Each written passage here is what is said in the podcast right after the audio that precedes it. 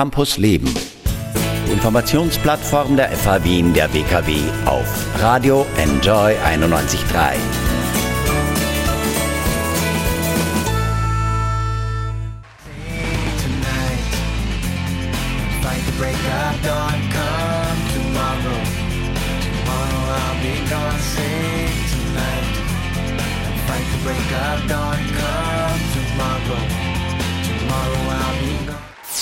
Hey everybody, this is Eagle Eye Cherry, and you're listening to my new single, Streets of You, on Radio NJOY 91.3.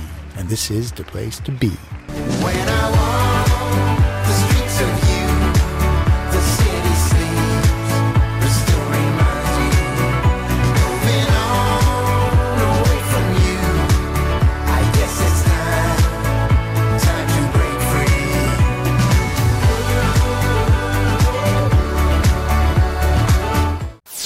Herzlich willkommen zurück bei Campus Leben. Paul Buchacher ist mein Name. Ich freue mich sehr, einen absoluten Top-Popstar in der Leitung zu haben. Er hat Hits gelandet in den 90er Jahren wie Save Tonight und später auch mit seiner Schwester gemeinsam Long Way Round. Und jetzt ist er bei mir in der Leitung und wir sprechen über seine brandneue Single Streets of You.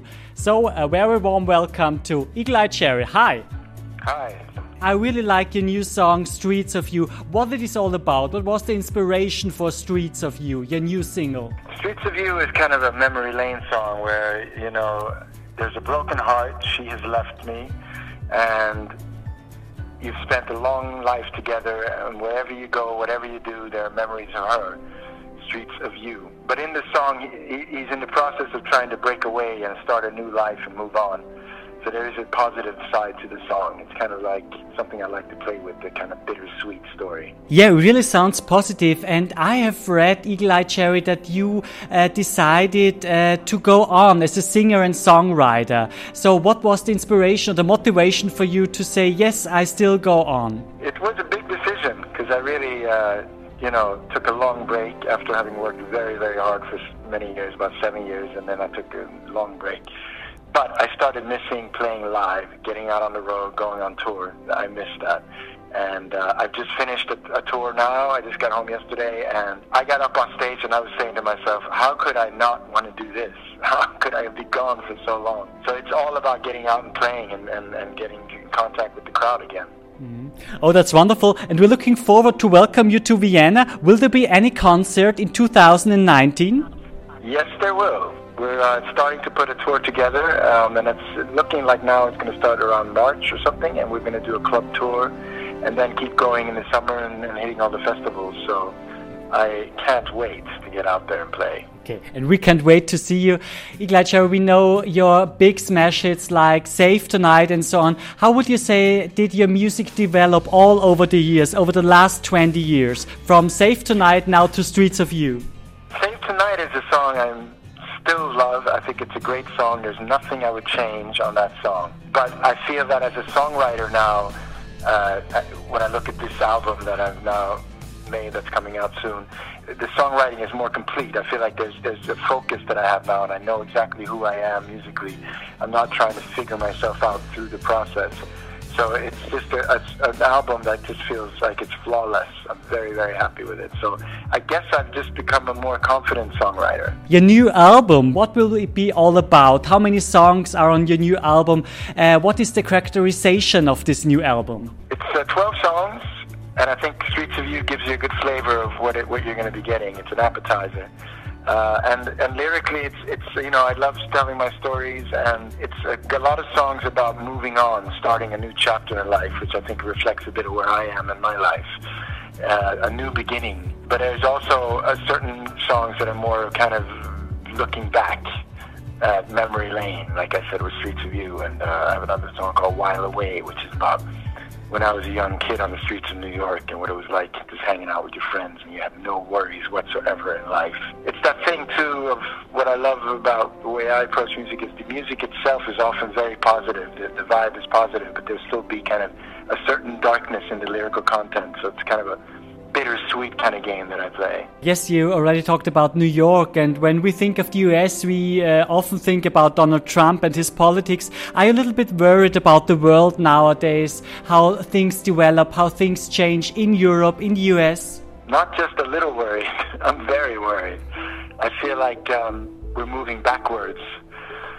Uh, and I really thought that the world had moved on from, from this kind of mind space that people seem to be embracing right now. And uh, I really hope that we can turn this shit back to the positive because, uh, as you know, having spent so much of my life in, in the States and in New York, it's just uh, very sad to see what's going on. Um, I live in Sweden now, in Stockholm, and even in Sweden, we have a very big populist wave coming. And uh, I just don't think that's going to give us a better world. I, I, I know it's not. So I hope this is just a phase. That the, the you know the storm will pass and we'll have better days.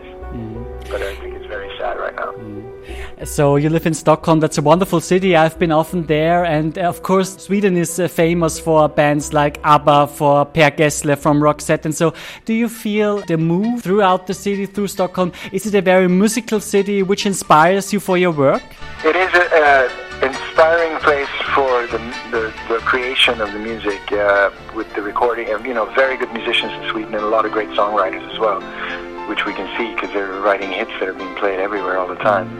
But I still need to leave Stockholm, especially to New York, to get some lyrical inspiration because uh, Sweden, probably you know a lot like Vienna and stuff. It's you know a clean, safe place with uh, not too much happening. Whereas in New York, I feel like there's a song on every corner. You know, there's just you walk out the door in Stockholm, I know what's going to happen. It's quite predictable. Whereas in New York, you never know what's going to happen. So I, I need a little bit of that for my songwriting, but to focus and get things together and make it happen, Sweden is a good place for me. So, what are the main differences for you between uh, Stockholm, Europe, and the US, New York? What would you say? What are the main differences, and what do you appreciate, especially when you think of Europe?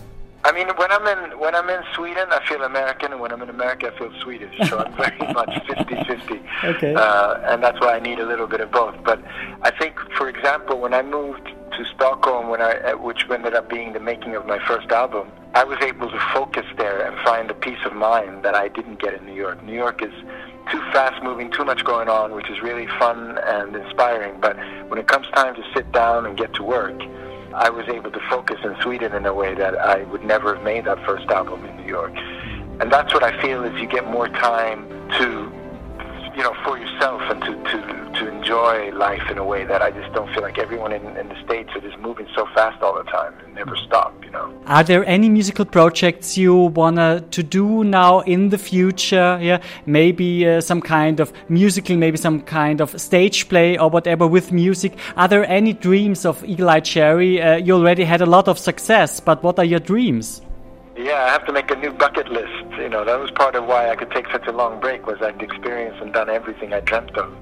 Uh, so now, yeah, now there's a new book of dreams. But one thing that would be fun is, you know, I have uh, my sister Neneh Cherry who just released an album, and then I have my sister's daughter, uh, my niece Mabel, who's very, very big now in England, especially. She's got lots of music going on, and uh, another brother. So we have a lot of people who make music. So it would be fun to do a tour together, everybody playing with their own music and together. Yeah, there's a wonderful song of your sister and you. Uh, I know from the 2000 years it was a long way round. That was a wonderful yeah. song. Yeah, is it still on stage? So will Neneh and uh, Eye Cherry appear together on stage to perform this song live, maybe?